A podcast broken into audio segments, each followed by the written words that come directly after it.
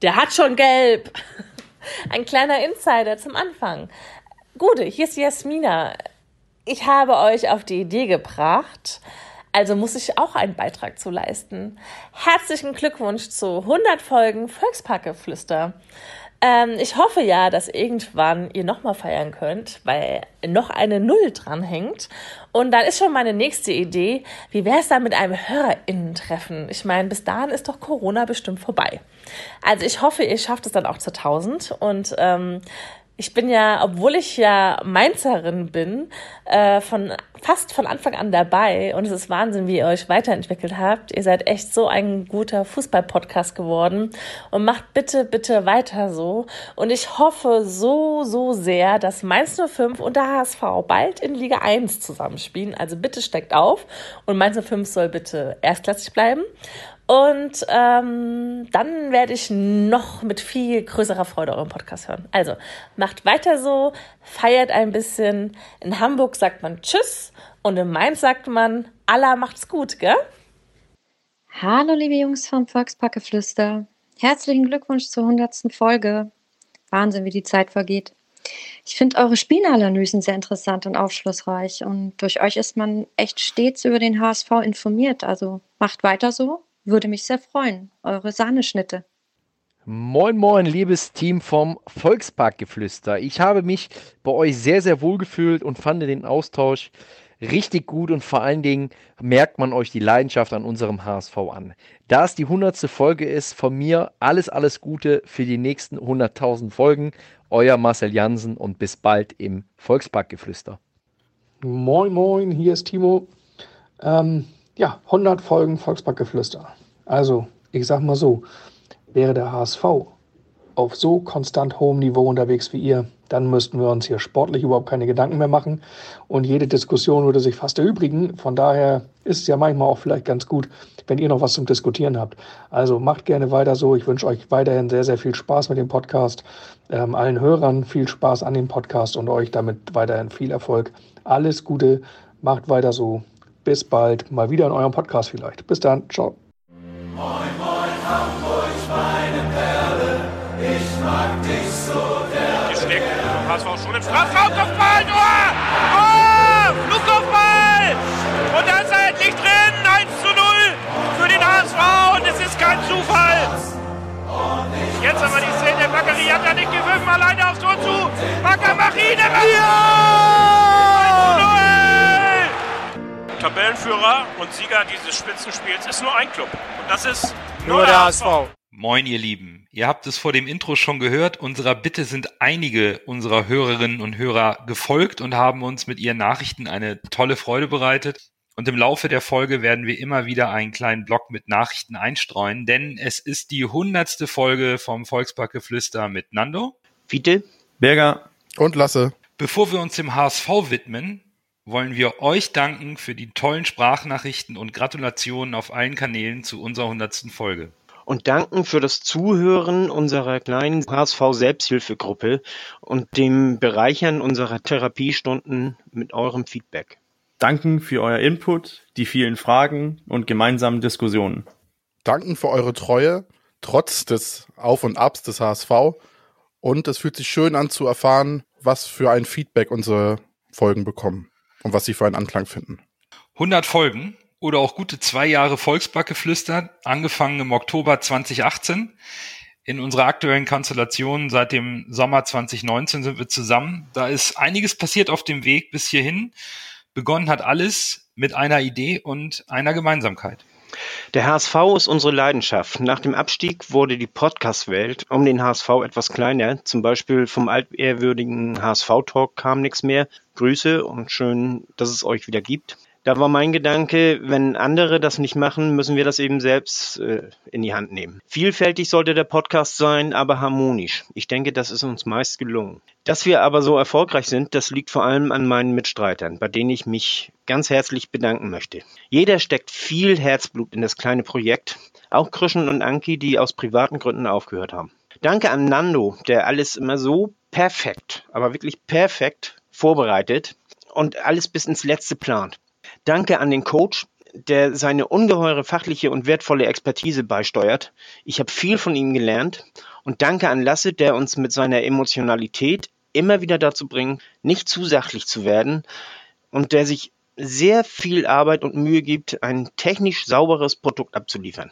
Er macht sich wirklich sehr viel Arbeit mit dem Schneiden und tüftelt immer wieder daran, die Qualität noch besser zu machen. Danke euch dreien. Es macht Spaß mit euch. Es macht wirklich Spaß mit euch. Und danke an die Gäste, die wir hier schon hatten. Jeder Einzelne hat dem Podcast einen Mehrwert beschert. Ich muss gestehen, als ich damals gefragt wurde, ob ich mitmachen wollte, hatte ich sehr große Zweifel an mir selbst. Ich hatte echt gedacht, hast du neben viermal Fußball die Woche noch die Zeit, um ordentliche Analysen zu machen, auch vorzubereiten? Und jetzt muss ich gestehen, die Wochen, wo der Podcast-Dienstag äh, nicht stattfindet, das sind in meinen Augen äh, verschwendete Wochen. Wir sind ein so gutes Team geworden, ergänzen uns gegenseitig richtig gut, arbeiten immer weiter an der Form des Podcastes, versuchen neue Sachen und ich finde, wir sind einfach so eingespielt. Das macht so einen Spaß mit euch, jeden Dienstag über Fußball zu sprechen, insbesondere über den HSV zu sprechen. Vielen, vielen Dank, dass ihr mich damals mit an Bord geholt habt. Ich hoffe, wir werden noch richtig viele Folgen zusammen machen, mindestens bis zum Aufstieg oder doch gleich in die Champions League. Ja, ich habe da auch noch was Kleines vorbereitet. Ich bin ja eigentlich nicht so der Mensch für große Reden oder Sentimentalitäten. Ich hatte schon so einen losen Gedanken, auch mal einen Podcast zu machen, bin dann aber nicht so in Trott gekommen. Von daher habe ich mich echt gefreut, als ihr mich dann gefragt habt, ob ich mitmachen will, weil ich natürlich den Podcast auch äh, nicht immer, aber schon regelmäßig gehört habe. Tatsächlich bin ich jetzt seit Folge 31 dabei, wie der Bürger auch. Und äh, tatsächlich ist das schon 1,5 Jahre her. Das ist wirklich, äh, wie die Zeit verfliegt, ne? Und äh, was der Fiete gesagt hat mit der Technikaffinität, muss ich zugeben, einige sind vom Schneiden und sowas ja immer genervt, aber für mich ist das gerade in den Zeiten von Corona bisschen so eine Konstante, muss ich zugeben, den Podcast zu schneiden und äh, mich damit zu beschäftigen, die Qualität vernünftig hinzukriegen. Und auch der Podcast an sich ist jetzt in Corona-Zeiten echt eine tolle Konstante, die einem so ein bisschen auch so aus dem Alltag nochmal raushilft. Für die Mikros habe ich tatsächlich auch schon ein bisschen zu viel ausgegeben, als ich äh, als vernünftig wäre. da bin ich so ein bisschen so ein Freak, was das Equipment angeht. Tatsächlich auch unsere gemeinsamen Discord-Nachmittage, wo wir die Spiele gucken und auch mit Teilen der Community, die machen mir auch besonders Spaß. So muss man nicht alleine leiden. Als HSV-Fan ist das ja immer nicht so leicht, die Spiele dann alleine über sich ergehen zu lassen. Da ist es immer besser, ein bisschen seelischen und psychologischen Beistand zu haben um diese 90 Minuten dann über sich ergehen zu lassen. Ich finde, wir hatten schon viele tolle Highlights. Äh, ein Highlight für mich war zum Beispiel der Besuch von Bernd Hoffmann in dessen Büro. Das war nicht fantastisch. Also das hat wirklich Spaß gemacht. Auch wie wir uns da vorbereitet haben, alle. Obwohl Bürger nicht dabei war, hat er da auch tolle, toll mitgearbeitet in dem Podcast. Und äh, ihm gehört da genauso viel Anteil wie uns, die jetzt vor Ort waren. Das war wirklich, das war bis jetzt so mein Highlight. Ich fand aber auch zum Beispiel unsere Folge, Sonderfolge mit den Jungs von Erinnerungsarbeit für Bakriata toll, weil ich finde, unser Podcast ist nicht unpolitisch und zeigt Haltung. Das finde ich ganz wichtig heutzutage. Auf diesem Weg nochmal ein liebes Fuck AfD. Und ich finde, jeder von uns trägt zu diesem Podcast bei. Nando ist der wortgewandte Moderator. Fiete ist der alte Hase mit den Connections und mit dem Wissen über den Gegner. Fiete hat quasi schon alles gesehen, habe ich das Gefühl. Der hat echt, er hat echt Ahnung vom Fußball. Und der Coach ist unser Taktik Taktikexperte und ich bin echt mal gespannt, äh, wann wir ihn so ein bisschen höher sehen, weil ich glaube, da, da schlummert schon richtig Potenzial in ihm, was das angeht. Ja, und dann äh, noch ich, ne? Zukunftswünsche, muss ich sagen, wenn Corona mal wieder vorbei ist, würde ich mich echt freuen, wenn wir alle mal wieder zusammen ins Stadion können und ein bis zwölf Bier zusammen trinken können. Äh, außerdem würde ich gerne mal mit Nando und Fiete beim äh, Coach in Süddänemark aufschlagen und da ein bisschen das Stadion und sein, seine, äh, seine Leute da aufmischen. und äh, ein Traum in ganz weiter Ferne, das ist vielleicht ein bisschen wirklich Träumerei jetzt. Ich würde tatsächlich mal gerne jetzt eine Erstliga-Auswärtsfahrt und ganz hochgegriffen, ich würde mal gerne mit euch eine internationale Tour machen. Wenn wir mal wieder irgendwann international spielen sollten und es unseren Podcast noch gibt, würde ich gerne mal mit euch irgendwo hinfliegen oder länger Zug fahren und dann mir da ein Spiel so auf internationaler Ebene angucken. Vielleicht kann man dann noch so einen kleinen Vlog machen, wie man das so früher gemacht hat. Äh, ja, insgesamt muss ich sagen, ich habe euch wirklich lieb und äh, ich muss jetzt aufhören, bevor es zu schnulzig wird. Ich ähm, muss auch erstmal einen besonderen Dank aussprechen. Und zwar an den, ähm, in den USA würde man sagen, Unsung Hero, an den unbesungenen Helden dieses Podcasts. Ähm, lieber Fiete, durch dein Engagement außerhalb der Aufnahme und durch deine Kontakte zum HSV hast du uns tolle Gäste beschert und unser Projekt echt immens bereichert. Und dank dir hatten wir eine Folge im Büro des Vorstandsvorsitzenden. Und das war auch für mich, genau wie für Lasse, ein absolutes Highlight. Vielen Dank dafür. Und wenn ich jetzt zurückblicke als äh, Mitglied der ersten Stunde auf 100 Folgen, dann bin ich halt im, beim Nachdenken echt überrascht gewesen, wie wir uns entwickelt haben. Von den chaotischen Anfängen mit Internet- und Tonproblemen bis zu einem ganz hörbaren Podcast. Und äh, die Entwicklung verdanken wir vor allen Dingen dem wertvollen Feedback unserer Hörerschaft. Die haben uns von vornherein wahrgenommen, uns unterstützt, uns gesagt, was wir besser machen können, was ihnen gefällt, was ihnen nicht gefällt. Es war unglaublich wertvoll. Und natürlich der tägliche Austausch mit euch äh, bis zum gemeinsamen Schauen von HSV-Spielen und das alles virtuell in unseren, äh, im Discord, in den WhatsApp, in der WhatsApp-Gruppe. Das macht so viel Spaß und es ist einfach schön, dass wir dadurch einen Podcast gestalten, in dem wir gemeinsam über den HSV sprechen. Denn dieser Verein, und auch das hat Fiete in seinem ersten Satz gesagt, ist nun mal unsere gemeinsame Leidenschaft. Wenn jemand 100 wird, dann gratulieren wir natürlich ganz, ganz, ganz herzlich. Lieber Lasse, lieber Bürger, lieber Fiete, lieber Nando. 100 Folgen Volksparkgeflüster sind auch an unseren Ohren nicht vorbeigegangen. Und wenn ich uns sage, dann meine ich äh, den lieben Hobbs und mich. Äh, wir gratulieren euch und wünschen uns noch ganz, ganz viele Folgen äh, von euch, äh, die wir einfach aus unserem äh, Podcast ähm, aus einer Podcast-App wieder rauslöschen können, ohne sie jemals gehört zu haben. Also weiter so, äh, mindestens noch 100 Folgen, äh, freue ich mich, euch zu hören. Und jetzt kommt Hobs.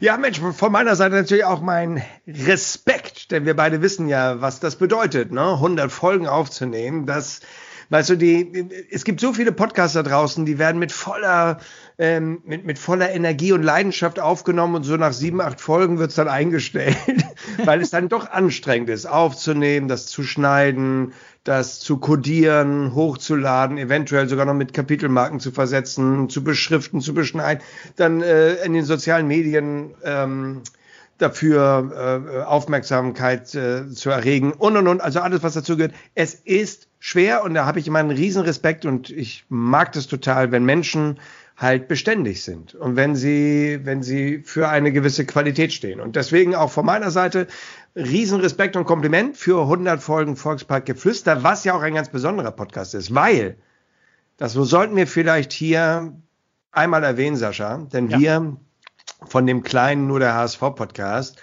äh, wir wissen ja, wir haben noch diverse Podcasts vor uns, denn wir beide, mhm. Sascha, wir müssen das an dieser Stelle mal sagen. Wir beide haben den größten HSV-Podcast Hamburgs. Ja. Und die Jungs von HSV Meine Frau, ja. die haben den größten HSV-Podcast Europas. Mhm. Und das Volksparkgeflüster ist mal weltgrößter ja. HSV-Podcast. Und dafür natürlich mein Respekt. Siehste. Größter HSV-Podcast der Welt und aller Zeiten, die noch kommen werden. Und, äh, und der bierlastigste habe ich auch gehört. Der bierlastigste. Und der bierlastigste, ja, ja, ne? Ja. Also von, genau, Bier-Selfies etc. Also, nochmal, Glückwunsch, Männer. Die Dame ist ja inzwischen wohl nicht mehr dabei, aber äh, macht nichts. Ja, es, früher war ja noch eine Dame dabei, die hat sich leider ein bisschen verabschiedet. Das macht aber nichts. Ihr macht das ja alle ganz wunderbar und ich kann mich nur wiederholen auf äh, mindestens nochmal 100 Folgen Volksparkgeflüster. Äh, ja, bleibt so wie ihr seid und ähm, wie sagt Nur der HSV, würde ich Nur sagen. Der HSV. Nur der HSV. Moin Jungs. 100 Folgen. Wahnsinn. Ich schätze mal, bei so einem runden Drittel war ich dabei. Und ich muss zugeben, dass die Folgen, wenn der HSV verloren hat, viel unterhaltsamer sind, als ähm, wenn er gewonnen hat. Und dazu kommt, dass ähm, ihr vier selbst auch völlig unterschiedlich seid und von daher es auch verdammt viel Spaß macht, euch zuzuhören. Der ruhige Moderator Nando, der analytische und sprachlich versierte Bürger, der wirklich unterhaltsame und die Stimme des Volkes aus meiner Sicht darstellen. Der Lasse und Fiete, der setzt mir nach unter der Rubrik, es ist schon alles gesagt, nur noch nicht von Fiete, ähm, auch irgendwie dazu gehört und mich immer wieder zum Schmunzeln bringt. Ich wünsche euch und uns noch viele unterhaltsame Folgen. Und äh, ihr habt deutlich mehr Durchhaltevermögen bewiesen, als ich das bei Verzellnix bewiesen habe. Und ich bin sicher, es werden mindestens noch 100 weitere Folgen. Liebe Grüße in den Norden von einem aktuell mal froh gestimmten FC-Fan wünscht euch der Dr. HC Alban. Leiden ist auch das richtige Stichwort für das Spiel vom letzten Sonntag. Erst hatte Aaron Hunt kurzfristig ein Adduktorenleiden und fiel für das Spiel aus, ist ja mittlerweile wieder fit. Dann hat der HSV nach äh, einer 2 zu 0 Führung den fußballerischen Leidensweg beschritten und mit der Niederlage in der 90. Minute auch das Fanleben maximal äh, zum Leiden gebracht. Coach, wie kann man, wenn wir jetzt mal wieder zurück zum richtigen Podcast kommen und in die Analyse gehen, so ein Spiel nach einer 2 zu 0 Führung noch aus der Hand geben? Oder hatten wir das Spiel gar nie in der Hand? Also ich, ich fand schon, dass wir das Spiel äh, in der Hand hatten. Ich fand, äh, ich habe auch äh, notiert, die ersten 20 Minuten waren Vollgas und wir haben auch in meinen Augen eigentlich verdient geführt. Das erste Tor hat man Heidenheim in diese Falle gelockt, wo äh, Jamra wartet und wartet und wartet noch ein bisschen länger, bis Heidenheim mehr Leute investiert, spielen dann äh, hinüber, also von Terodde lässt sich ganz weit fallen, wieder, er schafft diesen Raum hinter, weil die Heidenheimer Abwehr nach vorne rückt. Und dann zack, zack, Ball auf äh, Winsheimer. Und man sieht das ganz deutlich in der Wiederholung, als Winsheimer den Ball bekommt. Es sind fünf, vier oder fünf Heidenheimer, die müssen umdrehen und zurück zum eigenen Tor laufen und Winsheimer ist vor denen. Dann die Flanke, Tor auf Kittel, super herausgespielt.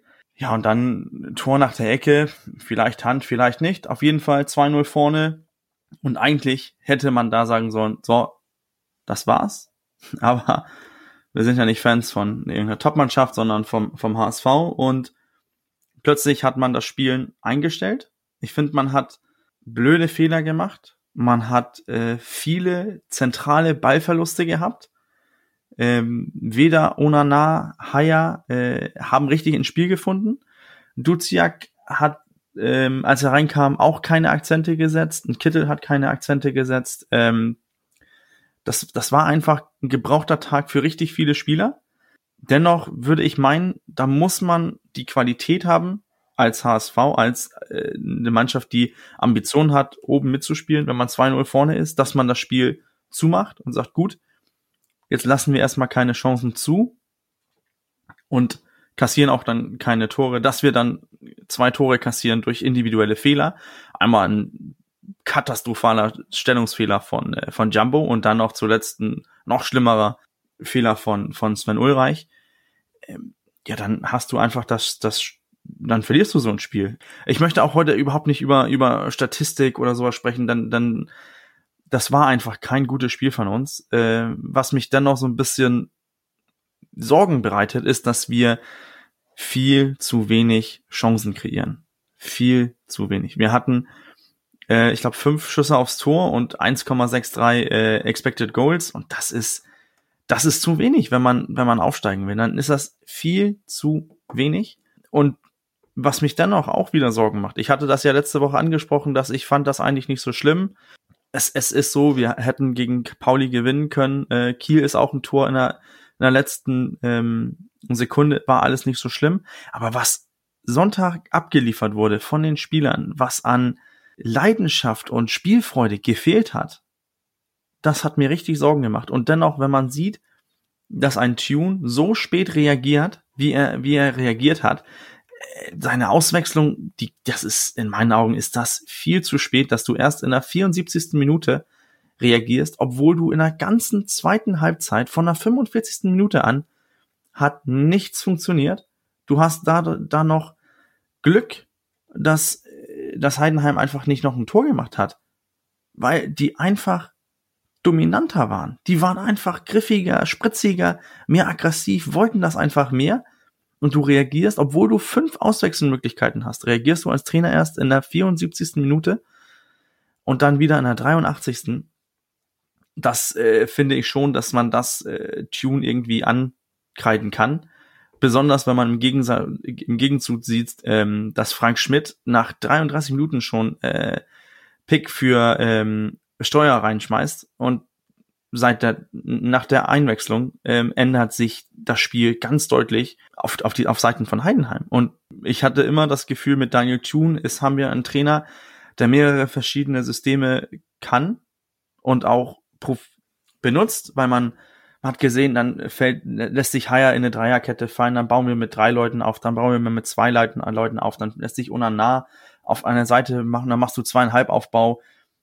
Es, es sind die Möglichkeiten da, aber dass er so geschockt und gelähmt war wie Sonntag, das bereitet mir Sorgen. Ich will jetzt keine Trainerdiskussion aufmachen, aber ich hoffe, dass das nur Sonntag ein kollektiver Off-Day war und dass wir nächstes Wochenende eine Trotzreaktion gegen Hannover sehen, denn die, die Tendenz zeigt ganz deutlich nach unten.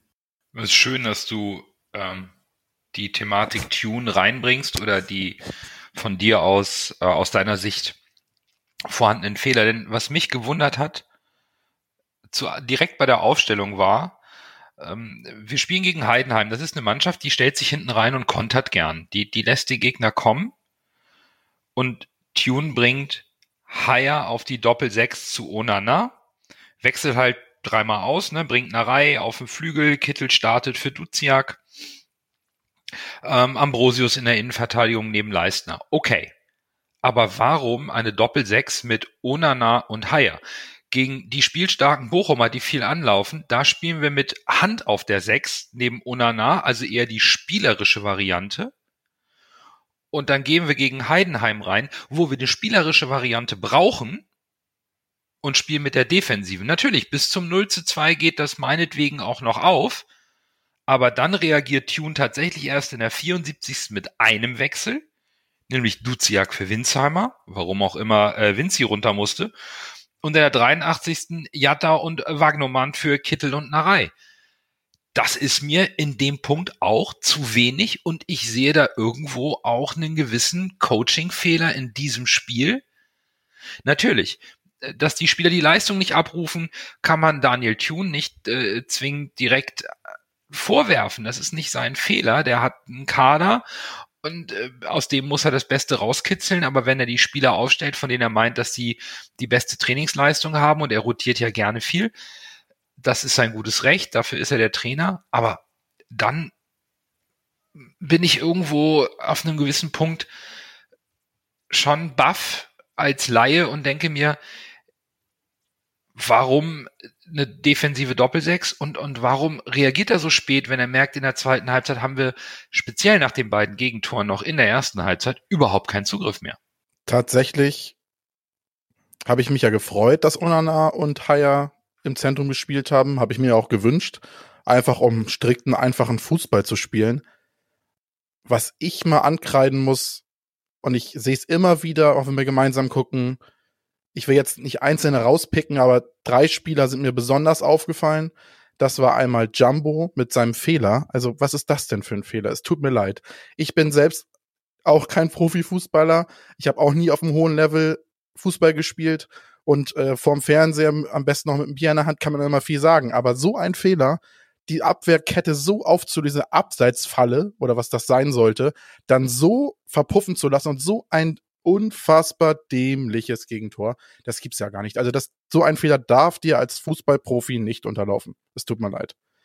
Dann muss ich mal zu Kittel sagen, also am Anfang dann losgelegt wie die Feuerwehr. Insgesamt haben mir die ersten 25 Minuten echt gut gefallen. Ich habe ja vor dem Spiel noch einen Tweet abgesetzt und gesagt, hier Kantersieg. Natürlich bisschen mit einem zwinkernden Auge, wie man das vielleicht kennt von mir. Ich meine ja nicht immer alles hundertprozentig ernst, was ich bei Twitter schreibe, auch wenn das vielleicht einige denken und dann irgendwelche Trolle kommen und versuchen mich zu ärgern. Aber tatsächlich fand ich die ersten 25 Minuten gegen Gegner, der wirklich am Anfang richtig gepresst hat, äh, gar nicht so schlecht, muss ich sagen. Da haben wir für ein Auswärtsspiel gegen so einen Gegner gut gespielt und dann nach dem 2 zu 1, nach dem dämlichen, was auch nicht sonderlich jetzt nötig war, das Gegentor, äh, ist es dann natürlich zusammengebrochen. Aber wie gesagt, Kittel, ich weiß nicht. Wenn er keine Lust hat, dann soll er sich auswechseln lassen. Es tut mir leid. ich habe ja schon öfter gesagt, Schönwetterfußballer, er mag ein super Typ sein, er kann auch viel, aber teilweise ist da einfach so eine, ich will jetzt nicht Bocklosigkeit nennen, aber das ist zu erkennen, der hat, dass er, weiß ich nicht, ob der nicht möchte. Ich meine, dann soll er dem Trainer sagen, dass er bitte jemand anders in die Startformation stellen soll. Es ist wirklich mal Kreisklasse und mal Champions League bei ihm, das verstehe ich nicht. Und der dritte Spieler, der mir wirklich negativ aufgefallen ist, Leibold. Ich weiß nicht, ob es ein Fitnessproblem war. Wir haben ja beim Zusammengucken auch einige Situationen gesehen, wo wir gesagt haben, warum läuft er jetzt nicht hinterher? Da bleibt er auf einmal stehen und guckt und greift gar nicht mehr ins Spiel ein und läuft, läuft noch nicht mehr hinterher. Da muss ich sagen, entweder ist es dann eine Moralsache, was ich mir bei Leibert eigentlich gar nicht vorstellen kann.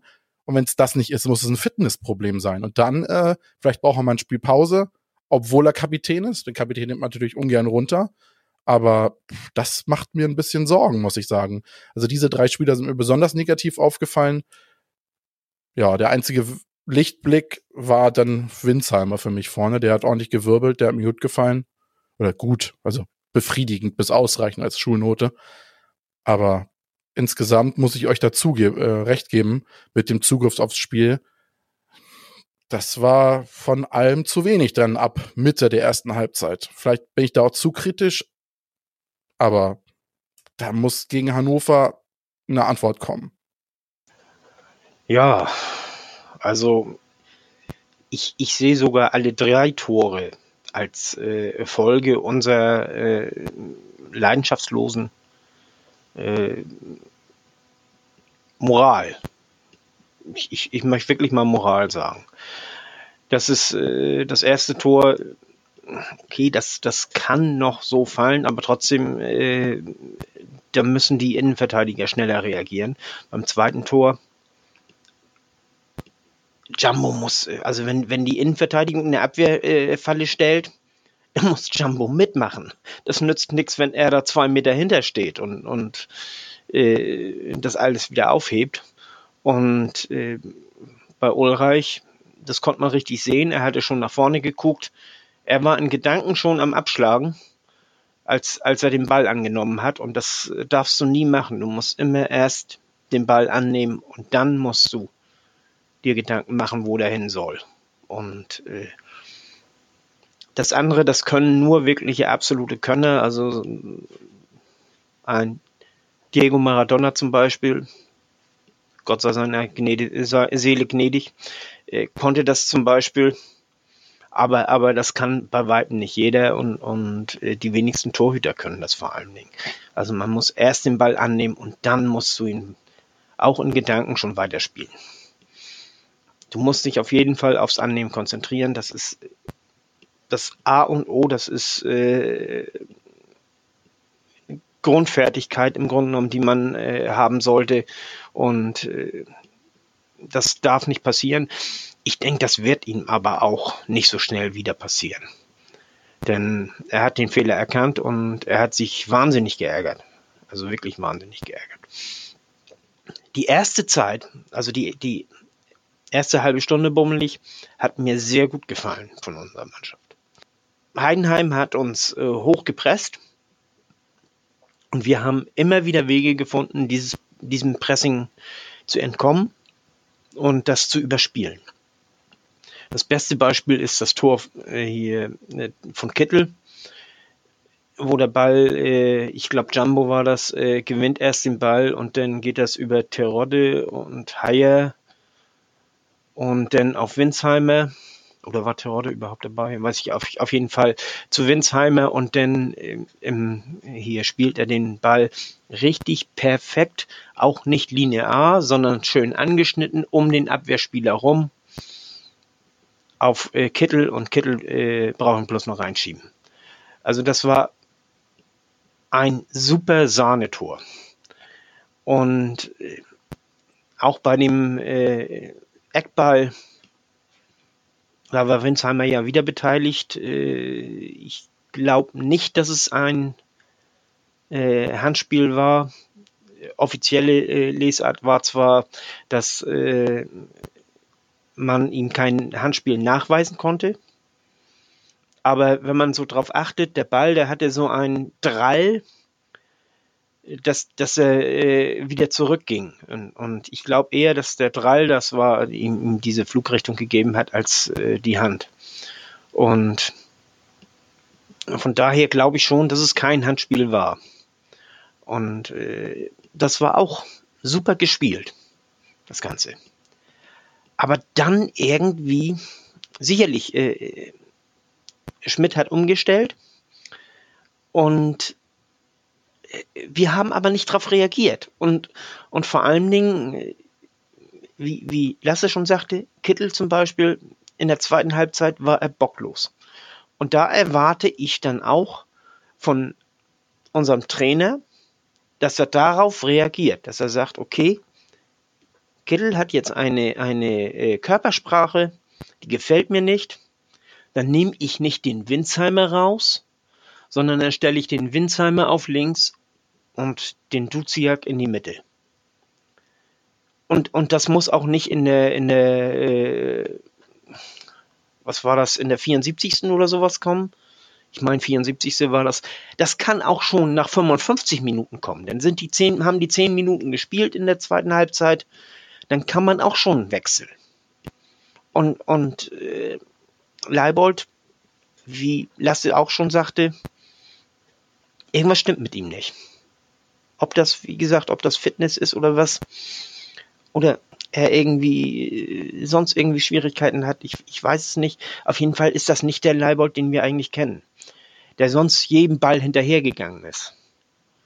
Und so kann man Rei umgehen. Onana hatte keinen guten Tag. Hobs und Sascha im Nur der HSV Podcast, auch hier Grüße, äh, haben gesagt, äh, er müsste vielleicht mal ein Spiel aussetzen. Das glaube ich auch. Das täte ihm wahrscheinlich gut der ist jung, der Kerl. Der, der, ich glaube, der muss mal auf die. Warum nicht einfach mal den, den Kinzombie bringen dafür? Es wäre doch auch eine gute Möglichkeit. Aber, aber der spielt bei Tune irgendwie keine Rolle, obwohl er im Grunde genommen gar nicht schlecht spielt, wenn er eingewechselt wird. Finde ich zumindest. Und müssen mit mehr Biss arbeiten mit dem Ganzen. Das ist nicht, nicht, nicht so bocklos, das Ganze. Das, äh, ich habe das letzte Woche schon gesagt und, und äh, für die letzte Stunde in diesem Spiel gegen Heidenheim gilt das auch so. Und Heidenheim, das wissen wir. Heidenheim war, äh, ist ein schwieriger Gegner. Heidenheim ist unheimlich engagiert und vor allen Dingen Heidenheim kämpft und fightet bis zur letzten Minute. Das sind die, ist die Mannschaft, die bis zum Schluss kämpft und die viele Spiele noch gedreht hat. Das wissen wir im Grunde genommen. Und das muss, müssen unsere äh, Spieler eigentlich auch wissen. Das heißt also, man muss bis zur letzten Minute kämpfen, um einen Vorsprung oder nachher ein Unentschieden noch zu halten. Und nicht in der 90. Minute geistig schon abschalten. Also am Samstag gegen Hannover muss, muss ein Sieg her. Und da muss eine andere Körpersprache aufs Feld. Da muss ein engagierteres Spiel aufs Feld. Und was mir auch zum Beispiel von Unana nicht gut gefallen hat, ist, als der Ball da fast im Aus war, da hat er abgebrochen und die Heidenheimer haben weitergespielt. Selbst wenn er tausendmal der Meinung ist, der Ball ist im Aus. Der Ball ist im Aus, wenn der Schiri pfeift. Und wenn der zwei Meter im Aus ist und der Schiri nicht pfeift, dann ist der nicht im Aus, dann muss man weiterspielen. Dann kann man sich anschließend drüber aufregen, aber erstmal weiterspielen. Das sind auch so, so, so diese Kleinigkeiten. Und, und die haben mich unheimlich gestört. Ihr habt jetzt schon ein paar Punkte angesprochen, die, die ich mir auch notiert hatte. Ähm, das eine ist Kittels Arifari-Spielart. Da war aber nicht allein. Auch Jerry Duziak läuft mit dem Ball durchs Mittelfeld auf seinen Mitspieler auf der linken Außenbahn zu und läuft und läuft. Und anstatt den Pass zu spielen, spielt er ihn zwei Meter vor ihm, direkt dem Heidenheimer einen Fuß, der nur darauf wartet, dass dieser, keine Ahnung, Pillepalle-Pass äh, mit, mit, mit der Spitze da irgendwie so halbgar hingespielt wird geht gar nicht. Diese Einstellung geht nicht. Mit so einer Einstellung spielt man nicht in der zweiten Liga um den Aufstieg und mit so einer Einstellung muss man sich nicht wundern, wenn man in so eine Krise rutscht. Und die haben wir jetzt auch. Auch Ulreich das Ding, da spiele ich nicht einen Leistner kurz an und, und, und kriege den Ball zurück und dann passiert, nee, den bolzt ich raus. Dann nehme ich den Punkt mit und ich erwarte auch von einem Sven Ulreich, dass er die Erfahrung hat, in, in, in der Spielminute, in der Situation, den Ball einfach direkt wegbolzen, das Ding klar machen, Ende aus. Was mir dazu noch aufgefallen ist, aus meiner Sicht passten Leistner und Ambrosius das wollte ich eigentlich letzte Woche auch nochmal äh, äh, sagen, auch weil, weil Leistner mir da auch schon letzte Woche nicht gefallen hat. Überhaupt nicht zusammen in der Innenverteidigung. Leistner ist so unglaublich leicht auszuspielen. Ja, das ist eine große Kante, körperlich robust und so hohe Bälle drückt er mit seinem Eisenschädel auch 50 Meter zurück in die gegnerische Hälfte. Kein Thema. Aber jedes Mal, wenn er angelaufen wird, da reicht eine simple Körpertäuschung, der dreht sich zu langsam, der ist viel zu hüftsteif und mit Ambrosius haben wir in der Innenverteidigung den gleichen körperlich starken Spielertypen, der aber deutlich beweglicher ist und zudem ein Moritz Heyer viel besser passt. Umso weniger verstehe ich dann, dass ein Heyer ins defensive Mittelfeld gezogen wird. Heyer und Ambrosius sind für mich die Innenverteidiger, die richtig gut zusammenpassen oder eben Leistner und Heyer, aber nicht Leistner und Ambrosius. Und über die Mentalität über die fehlende Leidenschaft auf dem Platz habt ihr bereits gesprochen. Es war eigentlich von allen erwartet, dass die Mannschaft nach dieser Niederlage, nach dem schlechten Spiel gegen Bochum, eine Trotzreaktion zeigt. Die geht aber nicht nur bis zum 0 zu 2 nach 25 Minuten, sondern die geht über 90 Minuten. Und am Ende dann das Ding so noch zu verlieren und von Platz 1 auf Platz 3 abzustürzen, das ist schon etwas, wo ich sagen muss, da brennt der Baum beim HSV nach dem Saisonstart deutlich früher als in den vergangenen Jahren, weil es einfach auch nicht überzeugend ist. Und ich mache mir da schon jetzt mittlerweile Sorgen, weil egal wie oft Daniel Thune versucht mit neuen Ideen oder einer anderen Taktik sich auf den Gegner einzustellen, ich habe ein bisschen das Gefühl, dabei bleiben die Stärken unserer Mannschaft total auf der Strecke. Wo ist denn mal der Sololauf oder der freie Raum für das irrsinnige Tempo von einem Jamra aus der, ähm, aus der Tiefe heraus? Das, das passiert nicht. Da, und, und dann nehme ich mit Winsheimer den Spieler raus, der vorne zumindest zwei Vorlagen hatte. Unverständlich. Natürlich, es ist einfach nach einer Niederlage. Lasse hat es richtig gesagt wir, die Fans, mit einem Bierchen vom Spiel und so. Aber ein bisschen Ahnung von Fußball haben wir ja auch. Und wir sehen das ja alle, was da auf dem Platz passiert. Und das war so nicht zu erwarten. Nicht nach dem Saisonstart. Und wo, wo kann jetzt Daniel Thune ansetzen, dass wir das ähm, wieder drehen? Weil das ist jetzt schon kritisch aus meiner Sicht. Um noch so ganz zurückzukommen ähm, auf, äh, auf die taktische Ausrichtung mit Unana und Haya. Die Idee habe ich ja äh, anfangsweise auch verstanden, weil man durch Haya abfallen, dass sich abfallen lassen kann, Ambrosius und Leistner raus, Jumbo Leibold weiter hoch ins, ins Spielfeld. Ergibt auch Sinn, wenn du dadurch auch ähm, Kittel, Winsheimer mehr Zent äh, Kittel und äh, Narey mehr in die Zentrale bringst die Überlegung habe ich schon verstanden, aber ich muss auch gestehen, es, es macht auch so ein bisschen einen defensiven Eindruck, dass wir mit so zwei ähm, eher defensiv orientierte Spieler anfangen, als anstelle, dass man sagt, wir versuchen mal ein bisschen mehr Kreativität, ein bisschen mehr Drive reinzubringen im Spiel. Ähm, zu Kittel, ähm, der hat mich auch tierisch in der zweiten Hälfte aufgeregt. Ähm, ich finde es auch beeindruckend, dass ein Daniel Thune das so lange gut gehen lassen hat, weil immer wenn Kittel was versucht hat, war es einfach eine schlechte Entscheidung. Er hat sich einfach, entweder hat er direkt in die Füße von Heidenheimer im Pass gespielt oder er hat einfach in, in, auf, in merkwürdigen Positionen eins gegen eins gesucht und dann den Ball abgelegt und wenn er abgelegt hat, hat er nicht geguckt, wo ist mein Mitspieler. Äh, da ist einmal, wo kommt Leibold um ihn links herum, aber Kittel will den Ball nach rechts wippen und direkt in die Füße von Heidenheimer. Und das da waren so viele Fehler innerhalb von wenigen Minuten. Ich glaube, ich hätte mir da erstmal die Haare ausgerissen und dann hätte ich äh, Kittel erstmal aus dem Spielfeld genommen. An der Stelle dann wechselt man einen Winsheimer raus, der versucht hat. Er hatte auch keinen guten Tag, aber er hat alles versucht und was er versucht hat, hatte auch einen Plan dahinter, aber das hat ihn auch nichts ähm, gelungen. Und ja, ein, ein Onana äh, mit seinen ähm, diese Bata Bataille äh, beim Einwurf, ähm, das zeigte mir ganz eindeutig Frustration. Äh, ich kenne das ja von meinen eigenen Jungs.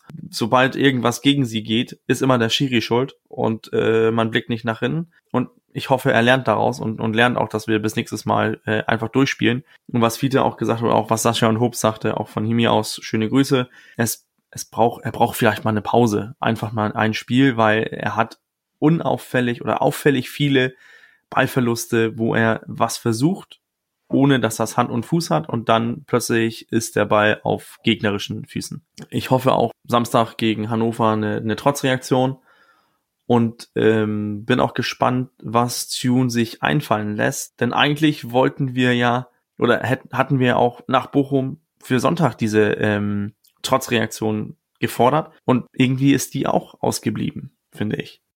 Ich wollte eigentlich das Wort Krise nicht benutzen tatsächlich, weil ich ja, nee, letzte Folge, nicht vorletzte Folge noch gesagt habe, man soll die Kirche im Dorf lassen. Fünf Euro ins Phrasenschwein. Aber letzte Folge habe ich, glaube ich, nichts gesagt zu Krise, aber tatsächlich, ich, ich finde das Wort mit Krise, mit Krise tue ich mich halt schwer.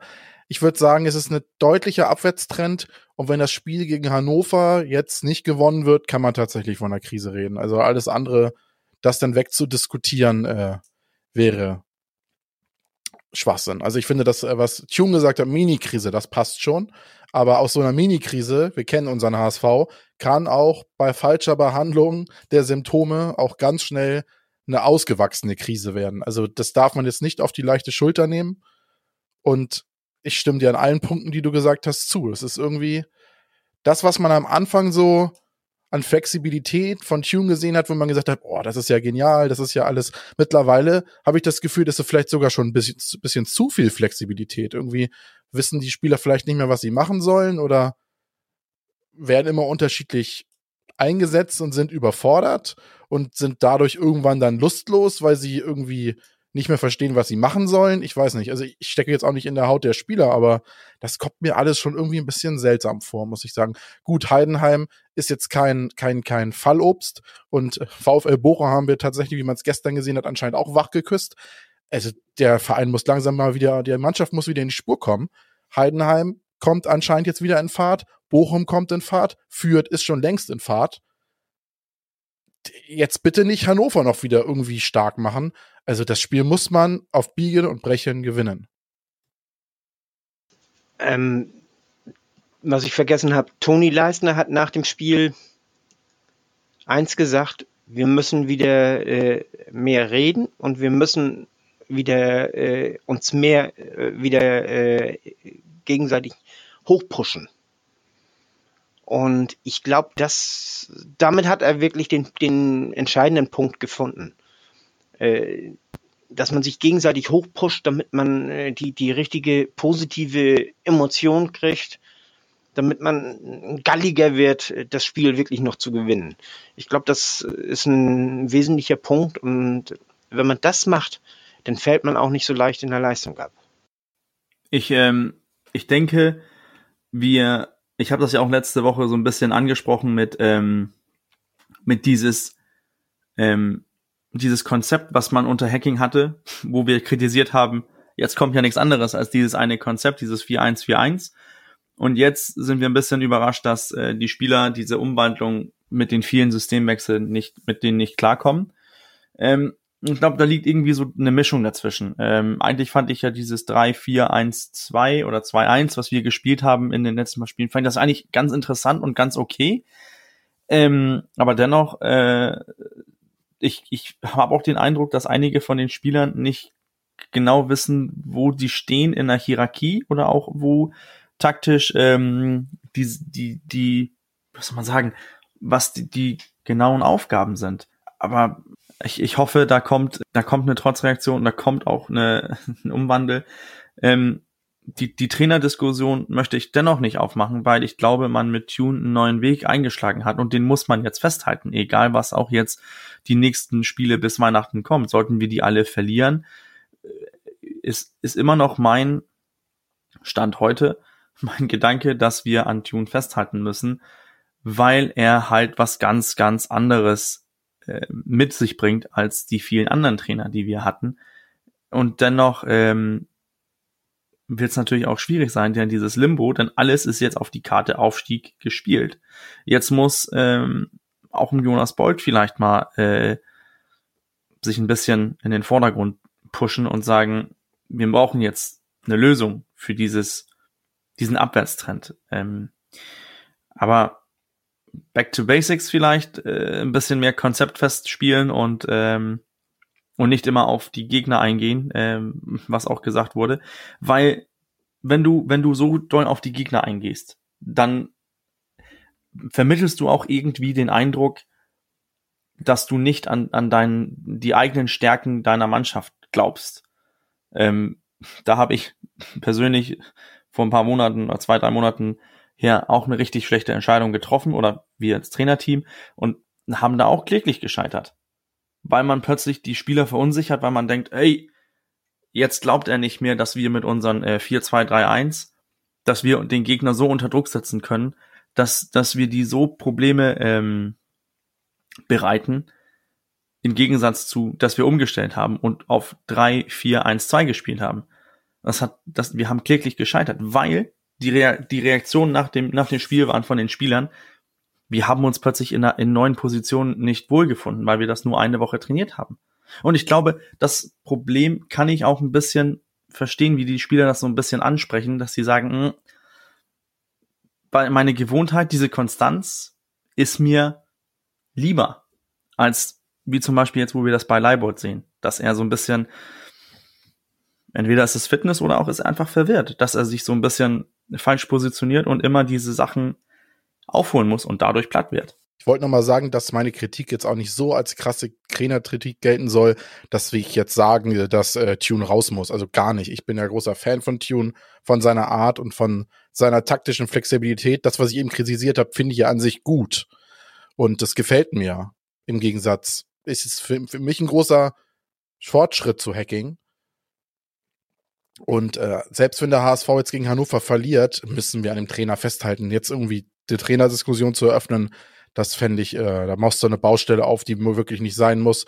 Und der, er hat, er hat doch Talent, und er hat Können und man sieht ja, was, was, was da für ein Potenzial in ihm schlummert und was, was zu was er zustande ist. Hat man ja schon in Phasen gesehen, wie die Mannschaft gespielt hat. Wir können es ja.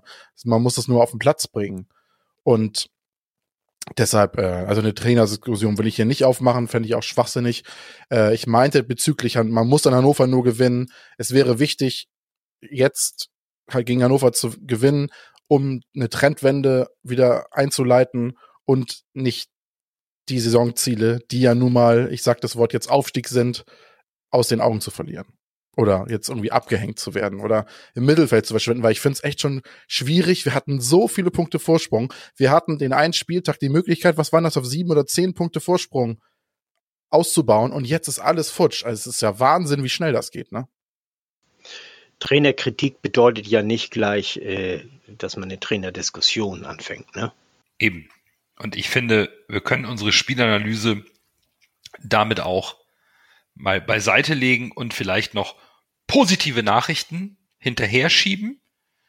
Ähm, die eine ist, dass wir einen neuen Direktor für Marketing und Sponsoring und Marke HSV haben, nachdem uns ja ähm, der, jetzt komme ich gerade nicht auf den Namen, der uns äh, verlässt, wo es das Gerücht gab, dass er mehr haben, äh, mehr erreichen wollte, da aufsteigen wollte. Äh, Binzus. Binzus war für Marketing äh, verantwortlich. Äh, da, der hört auf.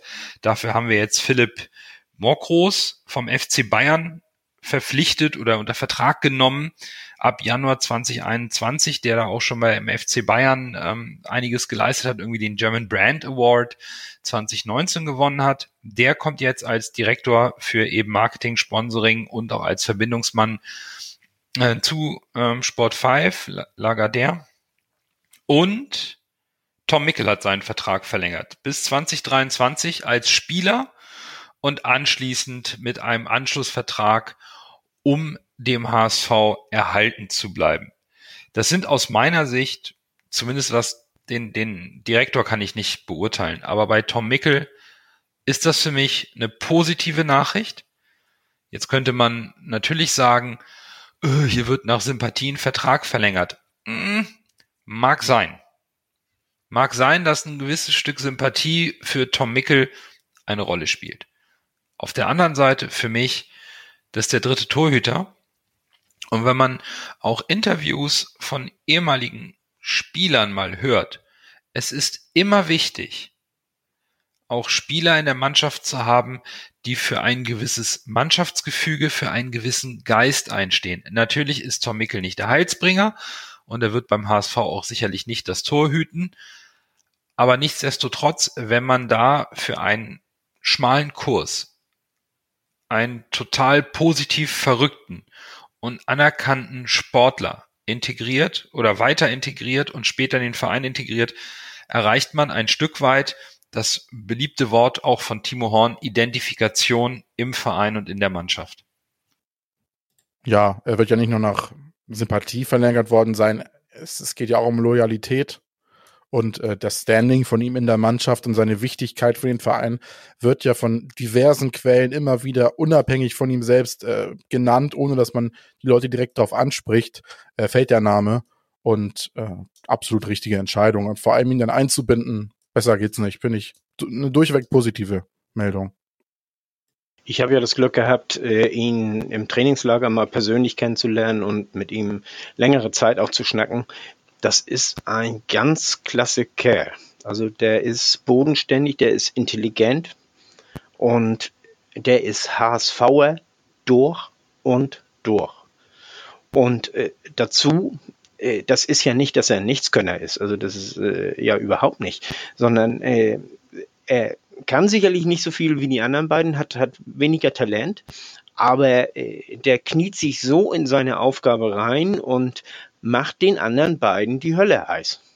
Ich meine, an Ulrich, Ulreich kommt er nicht ran, aber er war immer kurz hinter, hinter äh, hier Heuer Fernandes und, und Pollersbeck.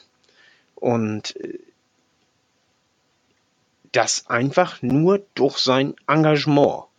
Also der, der reißt sich so den Arsch auf, um, um, um möglichst gute Leistung zu bringen. Und das sollte man nicht unterschätzen. Das ist wertvoller als einer, der eine gleiche Leistung bringt, aber im Grunde genommen das Talent hätte für äh, eine viel höhere Leistung, äh, die aber nicht außen, das aber nicht ausnutzt. So wie Pollersbeck. Also, weil, weil Mickel, der reißt ja andere auch mit. Das darf man ja auch nicht vergessen. Und äh, jeder, der spielen will, muss erstmal an Mickel vorbei und, und äh, er gibt sich die größte Mühe, die Hürde so hoch wie möglich zu legen.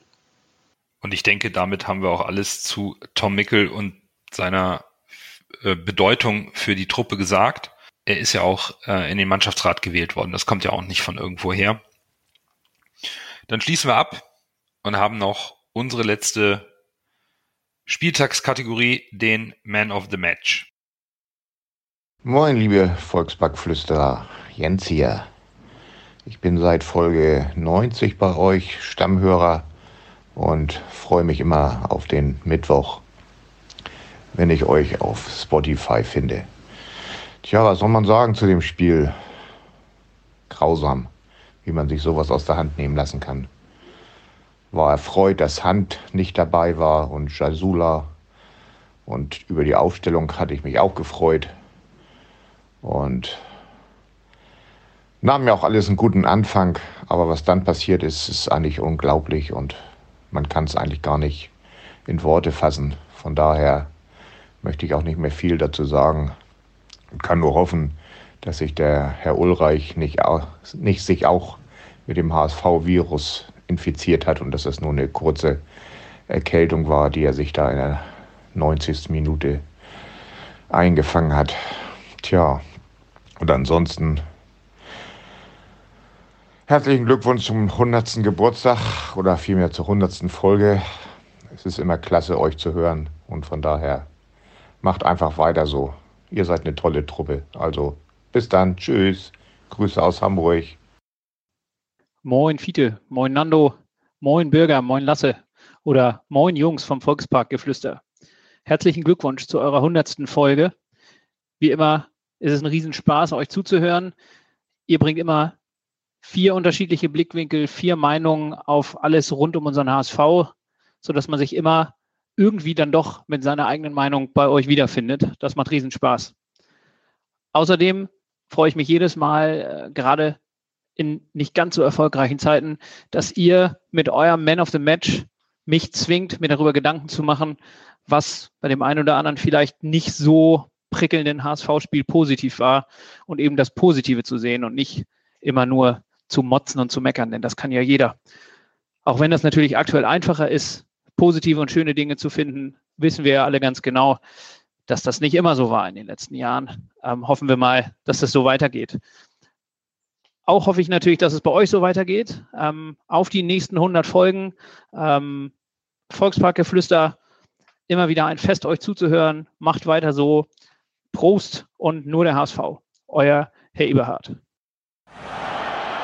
Dann erst Groh, der den Ball übernimmt, halblinke Position zu Magath. Er sollte schießen, 25 Meter am ersten frei. Schuss auf das Tor. Tor!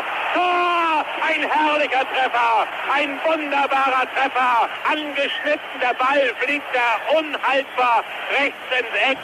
Wenn wir jetzt einen Ball hätten, würde ich es Ihnen nochmal zeigen. Wir wollen jetzt mal schauen, ob wir in einer Niederlage auch mal was Positives hervorheben können. Und für mich gab es tatsächlich jemanden, der mir positiv aufgefallen ist in so einem Spiel und für mich Manuel Winsheimer. Der hatte aus meiner Sicht Normalform, hat als Offensivspieler zwei direkte Torbeteiligungen, zwei Vorlagen gehabt. Beide hat er super clever abgelegt, richtig gut. Und auch wenn ihm vielleicht noch in dem Eins gegen Eins ein bisschen die Erfahrung, die Cleverness fehlt oder die Dribbelstärke, das ist ein Spieler, der in so einem Spiel für mich einfach herausgestochen hat, den ich positiv bewerten kann und deswegen bleibt es beim, ist es für mich, der, äh, so schwer es auch ist nach so einem Spiel, Manuel Winsheimer mein ähm, Man of the Match. Fiete. Ja, ganz klar. Also äh, für mich kann das gar keinen anderen geben, muss ich ganz ehrlich sagen. Also zwei Vorlagen, äh, der hat gekämpft bis zum Schluss, äh, hat auch äh, bis zum Schluss auch gute Aktionen gehabt, nur äh, was nützt das, wenn er alleine gute Aktionen hat, wenn die anderen nicht mitmachen? Äh, jeder Spieler ist auch auf seine Mitspieler angewiesen. Also deswegen, äh, wie gesagt, ich habe nicht verstanden, dass er ausgewechselt wurde und Kittel auf dem, auf dem Platz blieb. Äh, was ich noch sagen möchte, ist, äh, zu Anfang ist er Jaroli-mäßig immer sehr leicht gefallen hat damit viele Freistöße gezogen. Das macht er eigentlich nicht mehr. Und ich weiß, ich, äh, andere sehen das anders. Andere sehen das äh, als, als gut an, dass er es nicht mehr macht. Ich find's schade, muss ich ganz ehrlich sagen. Denn äh, so den einen oder anderen Freistoß in aussichtsreicher Situation, der wird mir schon gefallen. Und wenn äh, Kittel und Hand sich dann betteln darum, wer äh, der beste Freistoßschütze ist. Ich hätte nichts dagegen. Dann kommt jetzt unser Coach mit seinem Man of the Match. Also für mich standen äh, eigentlich ähm, zwei zur Auswahl. Ähm, ich fand eigentlich die Leistung von, von Toni Leistner auch ganz okay. Äh, hat sich auch gut reingehauen, hat, hat auch äh, Sicherheit ausgestrahlt, finde ich. Aber sein Umgang mit dem Ball war einfach nicht gut genug und er hat eigentlich als, als dieser Säulenspieler, als den er geholt worden ist, hat er nicht ähm, in meinen Augen genug dagegen gesteuert. Deswegen für mich äh, mein Man of the Match ist auch äh, Manu Winsheimer. Lasse, vier von vier oder wie sieht's aus? Tatsächlich ja. Ich habe es ja schon prophezeit vor der Folge. Eigentlich können wir nur einen haben. Ich war ja schon so bedient nach dem Spiel, dass ich gesagt habe, ich kann kein Man of the Match machen für die 100. Folge, mache ich als Premiere kein Man of the Match, ich weigere mich, aber dann bin ich nochmal in mich gegangen und habe das Spiel nochmal in der Zusammenfassung geguckt und so Highlights geguckt, was man dann so Highlights nennen konnte. Und da war Manuel Winsheimer ganz klar bester Mann. Also was aus dem geworden ist, wie der sich entwickelt hat. Ich habe den früher, wie ich das in den anderen Folgen auch schon gesagt habe, ganz anders gesehen. Das war für mich immer so ein limitierter Mittelstürmer. Aber irgendwie, das ist ja jetzt so ein Offensiv-Allrounder, der ist einigermaßen schnell, der ist einigermaßen dribbelstark. Also, das ist so einer, der kann von allem etwas. Und das, das imponiert mir, muss ich sagen. Also, Tune hat ja auch schon gesagt, dass im Sturm ist es halt schwer reinzukommen, deshalb spielen ja auch Hinterseher und Wood äh, seltener, weil halt äh, Terodde und Winsheimer sich ziemlich festgespielt haben. Gut, wir sind einer Meinung und ähm, ja, wir kennen das ja, ne? Bei solchen Spielen und, und wenn es mal nicht so gut läuft, ist das Voting unserer Hörerschaft immer ein bisschen zurückhaltend. War es auch diesmal. Im Grunde gab es nur zwei Stimmen, aber diese beiden Stimmen waren auch gültig. Ähm, drei Punkte hat äh, Toni Leistner bekommen und neun Punkte Manuel Winsheimer, aber das äh, Voting gilt gemäß dem Reglement und damit ist auch von unserer Hörerschaft Manuel Winsheimer zum Man of the Match des neunten Spieltags. Hatten wir das eigentlich schon mal, dass wir vier uns einig waren? Ich weiß es nicht. Äh, denkbar ich glaub, ist es. einmal. Aber wir sind uns zumindest zusammen mit der Hörerschaft einig, einstimmig Manuel Winsheimer. Moin, moin, liebe Volksparkflüsterer. Hier ist die bessere Hälfte des Erzählnix-Pots, die norddeutsche Freudlosigkeit. Wir wünschen euch alles Gute und herzlichen Glückwunsch zur hundertsten Sendung. Macht weiter so, bleibt locker und lasst euch vor allem nicht durch das Geschehen auf dem grünen Rasen beeinflussen. Feiert schön, haut rein, bis die Tage, euer Helücht. Ja, positive Gedanken zum Spiel. Äh, ja, Gibt eigentlich nicht so viele. Winsheimer hat zwei Vorlagen nach seiner kleinen Flaute und ich glaube, wenn der wieder so ein bisschen in seine Form finden kann, ein bisschen in seinen Trott kommt, äh, dann ist unsere Offensive auf jeden Fall um ein Vielfaches stärker und der kann auch perspektivisch dann nochmal wieder, glaube ich, Simon Tirode ein bisschen mehr helfen, wenn er wieder mehr Selbstvertrauen bekommt und äh, mehr so einen Lauf hat. Äh, und ich glaube auch tatsächlich, dass wir mit Daniel Thune äh, einen modernen Trainer haben, einen sehr fachlich kompetenten Trainer, der es jetzt einfach nur schaffen muss, äh, ja, das nicht zuzulassen, dass sich nicht wieder diese mentale Blockade kommt, dieses, dieser Strudel, der gegen Ende der letzten Saison da war, wo wir auf einmal äh, jedes Spiel gefühlt in der 90. Minute ein Gegentor bekommen haben. Wenn er das jetzt schafft, möglichst schnell einfach den Sieg wieder zu holen. Wenn wir jetzt gegen Hannover wieder gewinnen, glaube ich, dass Daniel Thun genauso wieder eine Serie starten kann wie zu Beginn der Saison. Und ähm, das ist einfach der große Test. Und ich glaube, Daniel Thun kann dem bestehen. Moin, hier ist Nils. Alles Gute zur hundertsten und äh, einfach mal vielen Dank. 100 ähm, Folgen, immer eine Stunde, viel Arbeit davor, viel Arbeit danach. Ähm, das ist einfach super, ähm, eigentlich immer hörenswert. Und bei Nando fragt man sich direkt, was macht der Mensch eigentlich beruflich? Ist er beim Radio oder so? Das klingt immer super professionell, angenehm tolle Taktikanalysen, immer eine Meinung zu allem, nie pöbelnd, immer fair, obwohl wir manchmal echt auch ein bisschen zur Frustration Grund hätten. Und man geht hinterher immer konstruktiver raus, als man reingekommen ist ähm, vorm Reinhören. Also ich jedenfalls. Ähm, ja, alles Gute für die weiteren 100 Folgen und ich hoffe, wir sehen uns alle irgendwann mal persönlich. Mit Lasse habe ich es ja schon geschafft. Ähm, das klappt bestimmt irgendwann. Macht weiter so. Danke. Tschüss. Kurz vor Anschluss möchte ich natürlich auch noch kurz meine Glückwünsche zur 100. Folge Volksparkgeflüster äh, überbringen. Ähm, ist eine stolze Zahl. Ihr macht das wirklich klasse. Macht weiter so. Bleibt gesund. Und ich hoffe, wir sehen uns bald im Stadion wieder. Bis dahin, nur der HSV. So, Sonntag im Volkspark, HSV gegen HSV, Hamburg gegen Hannover am Samstag und nicht am Sonntag. Mein Fehler. Am 5.12. 13 Uhr diesmal. Hannover kommt. Der HSV wackelt. Mit Hannover kommt die schwächste Auswärtsmannschaft der aktuellen Saison in den Volkspark. Fiete, kommt Hannover jetzt zum richtigen Zeitpunkt oder ist es wieder Aufbau also Hannover hat ein ausgeglichenes äh, Torverhältnis. Die letzten fünf Spiele haben sie dreimal verloren und zweimal unentschieden. Ein Spiel davon war das äh, Freundschaftsspiel gegen Wolfsburg. Und äh, die haben echt keinen guten Lauf im Moment. Und was mich eigentlich so ein bisschen wundert, denn von der Qualität her sind sie eigentlich gar nicht so schlecht. Also ich erwarte sie mit einer Viererkette und sie werden versuchen, übers Tempo zu kommen, wenigstens vorne. Das Problem ist, äh, ihre Stürmer treffen nicht. Duxch zum Beispiel hat eine absolute Flaute und der wird teilweise auch als einziger Stürmer eingesetzt. Meiner, der ist gut, aber alleine kann er auch nicht. Haraguchi ist äh, ein guter Ballverteiler, nur äh, ist nicht torgefährlich. So geht das weiter. Also äh, im Grunde genommen ist die Mannschaft nicht schlecht, aber irgendwie passt das da alles nicht so zusammen. Und die erinnern uns, so, erinnern mich so ein bisschen an unsere Mannschaft äh, im ersten Jahr, nur dass sie weniger Qualität haben. So das letzte Zusammenspiel fehlt. Die, die sind im Grunde genommen nicht schlecht, aber äh, der letzte Peng fehlt, die, die mannschaftliche Geschlossenheit fehlt gespielt und, und so. Äh, also ich erwarte einen klaren Sieg, muss ich ganz klipp und klar sagen. Aber wenn man den HSV richtig kennt, und wir kennen ihn nun leider, wenn es ein für einen gibt, den man in der Krise richtig gerne äh, zu Besuch haben möchte, der einen richtig aus der Krise rausholen kann, dann ist es doch nur der HSV.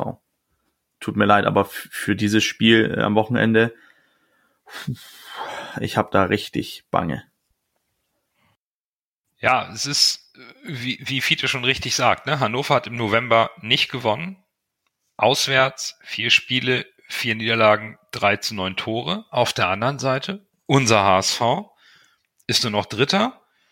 Wir hatten fünf Punkte Vorsprung auf Fürth beziehungsweise sechs auf Bochum nach dem siebten Spieltag.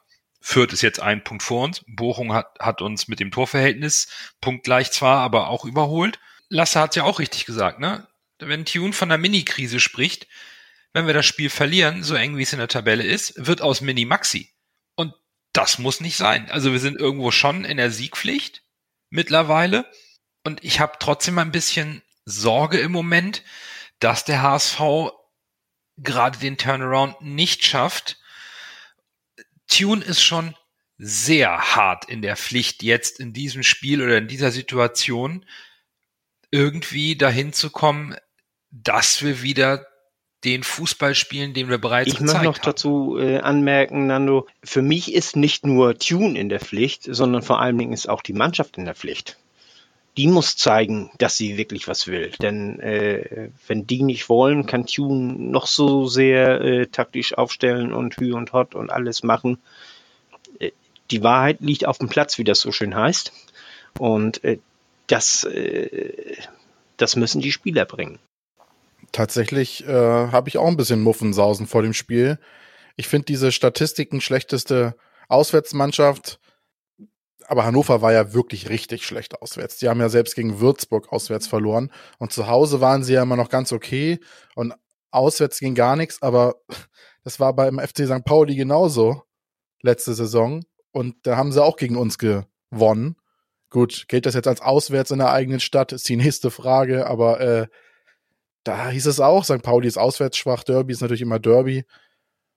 Aber ich weiß nicht, also das ist die möglichst schlechte Konstellation in meinen Augen. Ich kenne den HSV ja nun schon ein paar Jahre, guck, hab schon ein, zwei Spiele gesehen und auf diese Statistik mit schlechtester Auswärtsmannschaft bei unserer aktuellen äh, Situation würde ich momentan gerade wegen dieser Statistik, würde ich glaube ich ein Ei drauf backen. Also das wird ganz schwer. Okay, dann äh, sollten wir die Schwarzmalerei mal ähm, in, in Zahlen ausdrücken. Ich, ich, ähm, ich kann nicht anders. Ich, ich tippe auf einen Sieg des HSV. Ich sage, wir gewinnen 1 zu 0, also den Hamburger Sportverein, nicht Hannover. Und trotz meiner Kritik ähm, an, an einigen Spielern würde ich ähm, auch wie folgt aufstellen. Ulreich im Tor. Leibold würde ich nochmal drin lassen, aber das ist so ein bisschen die letzte Bewährungschance für den Kapitän.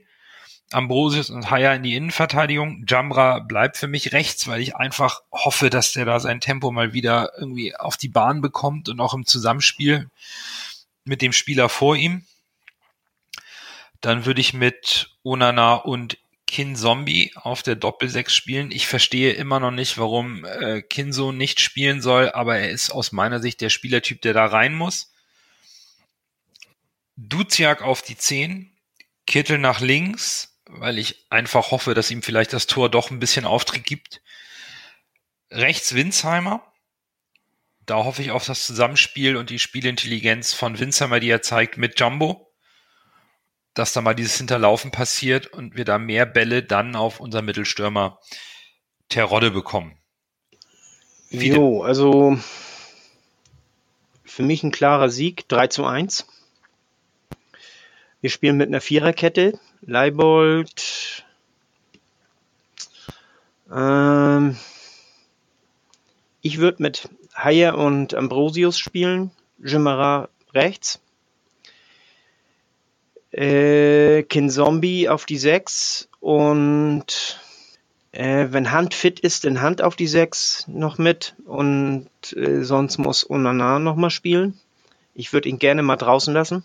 Dann, ich würde Kittel gerne rausnehmen, dafür Winsheimer nach links setzen, Nare auf die rechte Seite und Duziak in die Mitte und Terodde als Spitze vorne.